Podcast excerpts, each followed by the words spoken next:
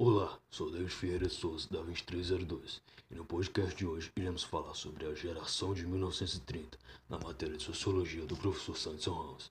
Bem, a Sociologia sempre teve como um dos objetivos de estudos o conflito entre as classes sociais.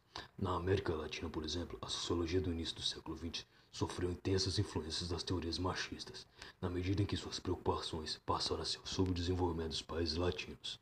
No Brasil, nas décadas de 1920 e 1930, estudiosos se debruçaram em busca do entendimento da formação da sociedade brasileira, analisando temas como a abolição da escravatura, êxodos e estudos sobre negros e índios.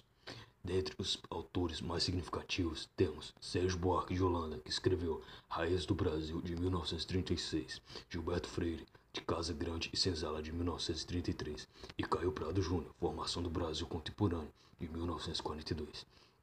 Bem, nas décadas seguintes, a sociologia praticada no Brasil voltou-se aos estudos de temas relacionados às classes trabalhadoras, tais como salários e jornadas de trabalho, e também comunidades rurais. Na década de 1960, a sociologia passou a se preocupar com o processo da industrialização do país, nas questões de reforma agrária e movimentos sociais na cidade e no campo.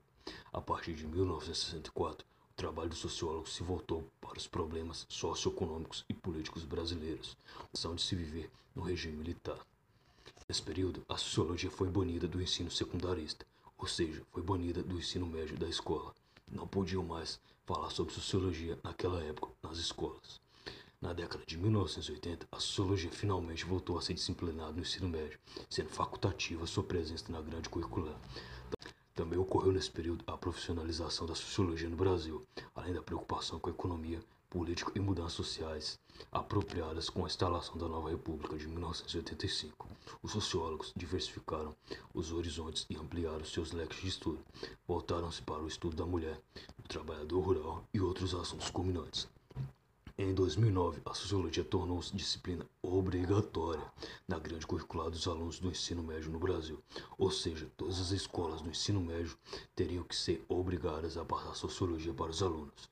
A oportunidade da aproximação do aluno com a sociologia como um campo ao saber tem por objetivo a desnaturalização das concepções ou explicações dos fenômenos sociais.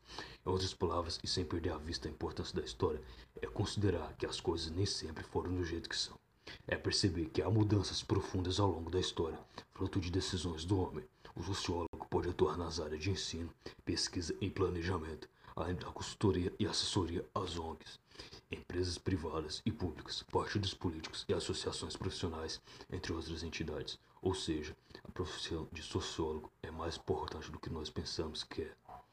Então, então, esse foi o podcast de hoje. Espero que você tenha gostado. Para você que me ouviu até aqui, tenha uma ótima semana e nos vemos na próxima.